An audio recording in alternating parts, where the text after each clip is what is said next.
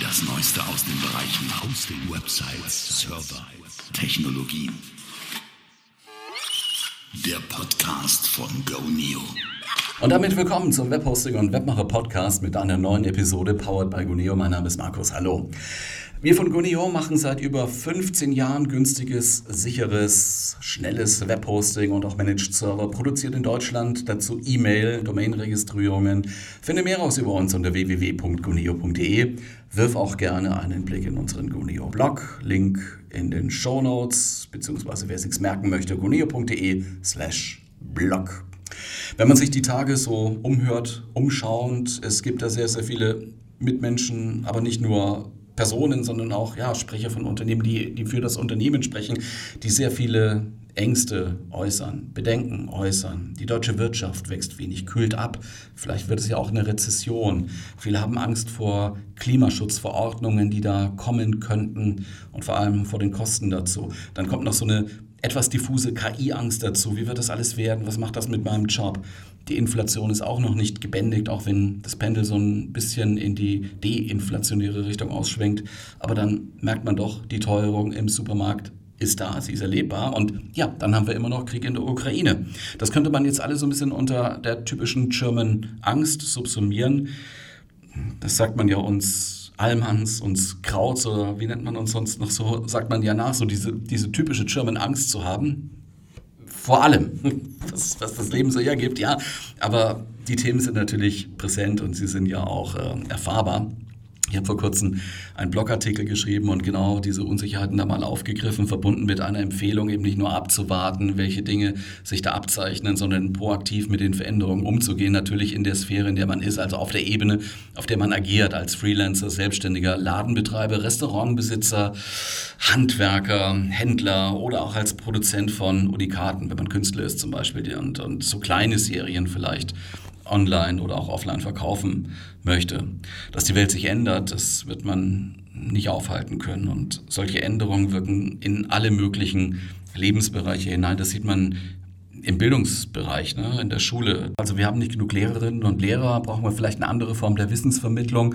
Die könnte was mit digitalen Medien zu tun haben. Da wird lange darüber diskutiert, ob es jetzt iPad sein soll, muss oder dann doch lieber ein Lenovo, Samsung, Android, Pad oder vielleicht ein Notebook von was weiß ich wem.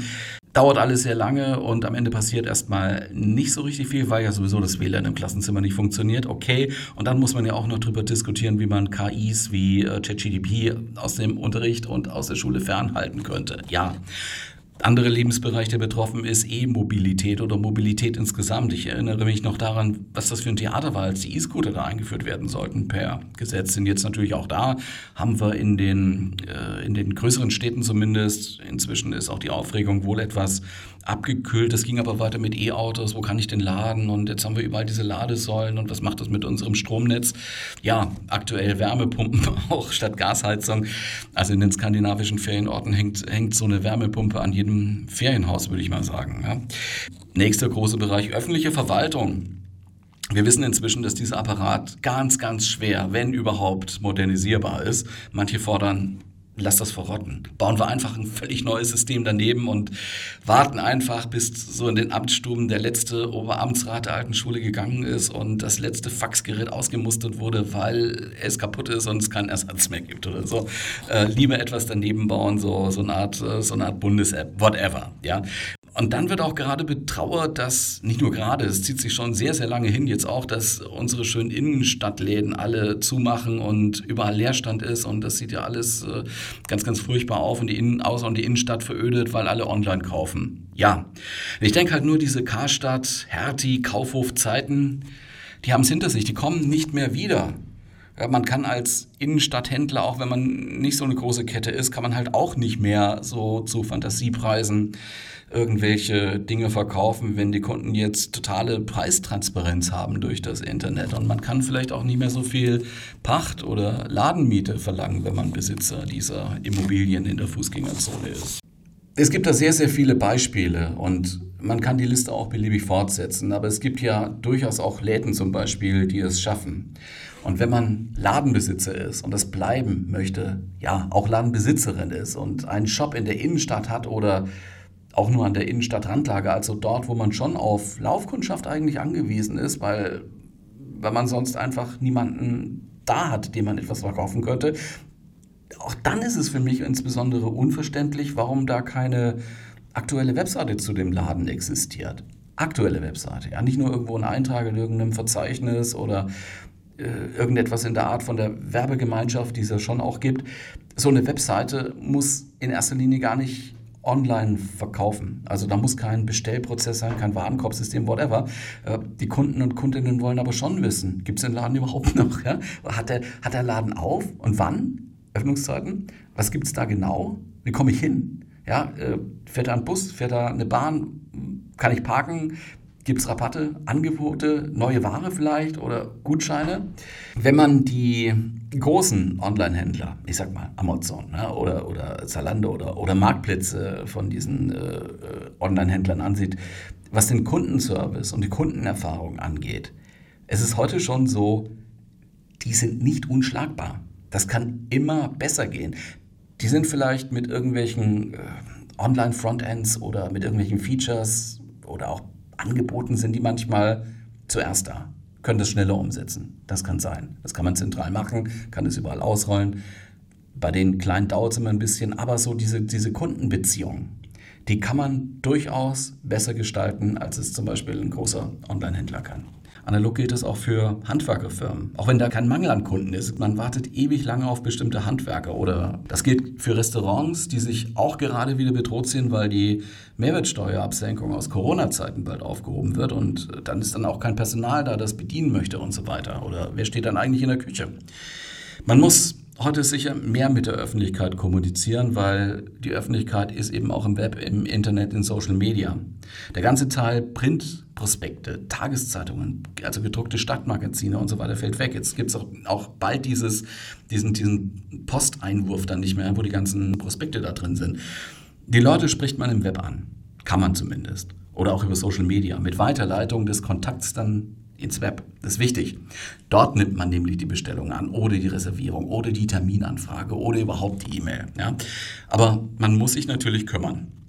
Nun könnte man ja sagen, tun ja auch viele Websites, ja, das habe ich schon mal ausprobiert, bringt mir gar nichts, kosten auch Geld und äh, deswegen kommen auch nicht mehr Leute in meinen Laden. Das gehört so in die Richtung One-Try-Learning. Man sollte vorher natürlich definieren, was soll es denn bringen? Also will ich denn mehr Kunden im Laden oder will ich mehr Anfragen? Will ich mehr Leute, die bei mir im, Tele im, Laden anrufen oder irgendetwas muss ja das Ziel sein. Das sollte man auch so als Ziel definieren, dass es quantifizierbar ist, dass man es zählen kann. Das sind heute mehr gewesen als gestern. Habe ich mehr Anfragen bekommen als vor einem Jahr und so weiter. Also einfach meine Seite ins Netz stellen und dann warten, bis der erhoffte Reichtum eintritt. Das wird ganz sicher nicht passieren. Da kommt man dann wieder auf Social Media. Na gut, ich mache keine Website, es reicht doch, wenn ich auf Social Media bin, da poste ich ab und zu mal was, wenn mir was einfällt. Da bin ich auch, kostet nichts. Aber ja, okay. Man muss da sein, man muss auf Facebook, Instagram, TikTok, wo auch immer, muss man sein. Aber die Leads, die man da holt, die Kontakte, die müssen ja irgendwo hin. Abschlüsse, Kontakterlaubnisse, Sales, Leads vielleicht auch nur, generierst du auf deiner eigenen Webseite. Ja, es gibt sowas wie Google Forms und oder Facebook Forms, so Instant Formula heißt das, glaube ich, aktuell oder wie auch immer. Aber besser ist es schon, du generierst diesen Kontakt dann über deine eigene Webseite. Also mal alle Datenschutzthemen oder sowas in den Hintergrund gestellt. Es ist immer besser, man besitzt dann auch diese, diese Seite, auf der man die Leute dann abholen möchte. Und wenn man Sichtbarkeit auf diesen Plattformen will, also wirkliche Sichtbarkeit und nicht nur drei Likes pro Monat oder sowas, dann muss man Geld in die Hand nehmen. Entweder für die Produktion, das ist einfach auch aufwendig, oder für die Posts, die man da macht und die man dann als Werbung schaltet. Das kostet nämlich dann direkt Geld. Am besten ist es natürlich so eine Kombination aus beiden, aber das ist nicht ohne.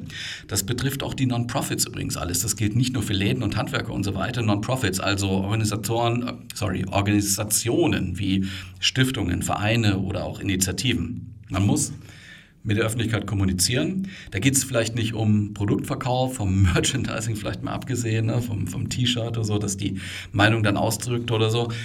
Es geht um Mitgliedsbeiträge. Man braucht zahlende Mitglieder, weil immer mal geht ein Mitglied verloren. Also man braucht neue Mitglieder. Macht man online. Es geht um öffentliche Gelder, um Zuwendungen, die verteilt werden. Einmal im Jahr, zweimal im Jahr wird entschieden in irgendwelchen Gremien, öffentlich oder nicht öffentlich. Wo geben wir denn jetzt hier unser Budget hin, das wir vorgesehen haben, im, im Stadtbudget oder äh, Banken machen das ja oft auch. Und dann müssen die schon irgendwo die Organisation auch kennen. Und wenn dann Fragen gestellt werden, dann schaut man halt auf der Webseite nach, was macht denn der Verein, warum ist der so toll oder sollte man diese Initiative unterstützen und die nicht. Also es geht um Spenden, um vielleicht auch um Aktivitäten. Es gibt immer mal einen Tag der offenen Tür, da möchte man die Leute dann auch im Haus haben, um sie zum Beispiel zur Teilnahme zu bewegen oder so. Und das funktioniert nur, wenn, wenn die Organisation einen festen und auch einen wiederauffindbaren Ort im Web hat. Social Media Posts kann man machen, sollte man auch machen, aber sie verschwinden. Sie verschwinden nicht, nicht wirklich, ja, aber sie wandern so weit nach unten, dass man sie nach einiger Zeit dann nie mehr wiederfindet. Ein paar Posts später und dein Beitrag ist weg.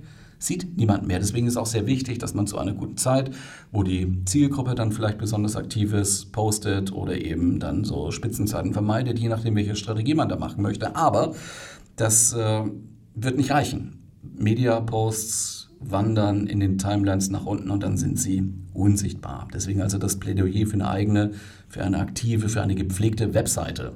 Heute haben wir ja die Tools.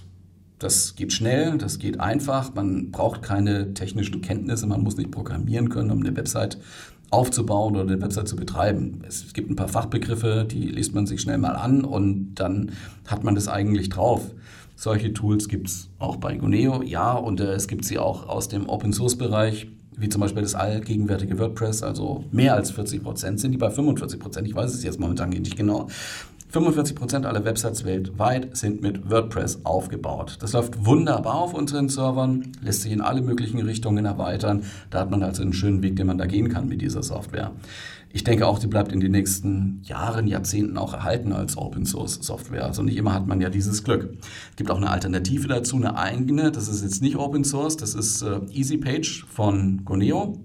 Da braucht man wirklich nur den Browser am PC, man muss nichts installieren. Ja, PC, Notebook, das sage ich mal immer so als Einheit, als mit, mit großen Bildschirm. Und damit kann man dann auch seine Webseite online bringen und prima betreiben. Probier es einfach aus, kann da jeden nur dazu einladen. Wenn, wenn man irgendwo eine Webseite hat, die seit Jahrzehnten, ja gut, seit Jahren nicht mehr gepflegt worden ist und da eigentlich nichts mehr geändert worden ist. Der letzte Beitrag war von 2019. Ja, die ist dann auch für ein bisschen mit der Sprache beherrschen, ähm, die braucht man dann auch nicht mehr weiter anzubieten. Also diese, diese Zombie-Webseite muss mal wieder zum Leben erweckt werden und dazu eignet sich EasyPage eigentlich ganz gut. Gibt es bei uns auf der Webseite. Und wer dabei noch Hilfe braucht, einfach mal bei uns in die Online-Hilfe schauen. Wir haben das jetzt nochmal weiter dokumentiert. Die haben wir umgestaltet, die Online-Hilfe. Wir haben im Know-how-Bereich viele Artikel neu geschrieben, insbesondere auch Tutorials gemacht, Videotutorials auch für, für EasyPage, den Website-Bilder, den Homepage-Baukasten, wenn man auch so sagen will. Wir überlegen auch einige Live-Sessions zu EasyPage mal zu machen, also Livestreaming irgendwo mit Video, Text und Bild und wenn, wenn der Wunsch existieren sollte, wenn wir den vernehmen, dann werden wir das ganz sicher auch planen. Insofern bitte gern mal über irgendeinen beliebigen Weg mit uns Kontakt aufnehmen, über den Blog, da kann man ja drunter was dokumentieren, dokumentieren, kommentieren ist das richtige Wort. Man kann uns eine E-Mail schreiben, man kann uns theoretisch auch anrufen, wenn eine Live-Session vielleicht mal gewünscht wird oder vielleicht auch ein Webinar und ähnliches. Also da sind wir dran. Das war eine neue Episode im Goneo Webhosting und Webmacher Podcast. Wir sind, glaube ich, so bei 101 oder sowas. Äh, kann auch 102 sein, habe jetzt nicht mehr reingeguckt. Den Podcast hier gibt es etwa alle vier Wochen neu auf vielen Podcast-Plattformen dieser Welt und auch für den Podcatcher deiner Wahl. Wir sind erreichbar über www.goneo.de slash blog oder einfach über unsere Webseite, da kommt man dann auch schnell weiter, www.goneo.de. Dein Feedback gerne an uns. Wir freuen uns auch über Bewertungen und wir hoffen, du hörst auch unsere nächste Episode. Ich würde sagen, ciao und bis dann.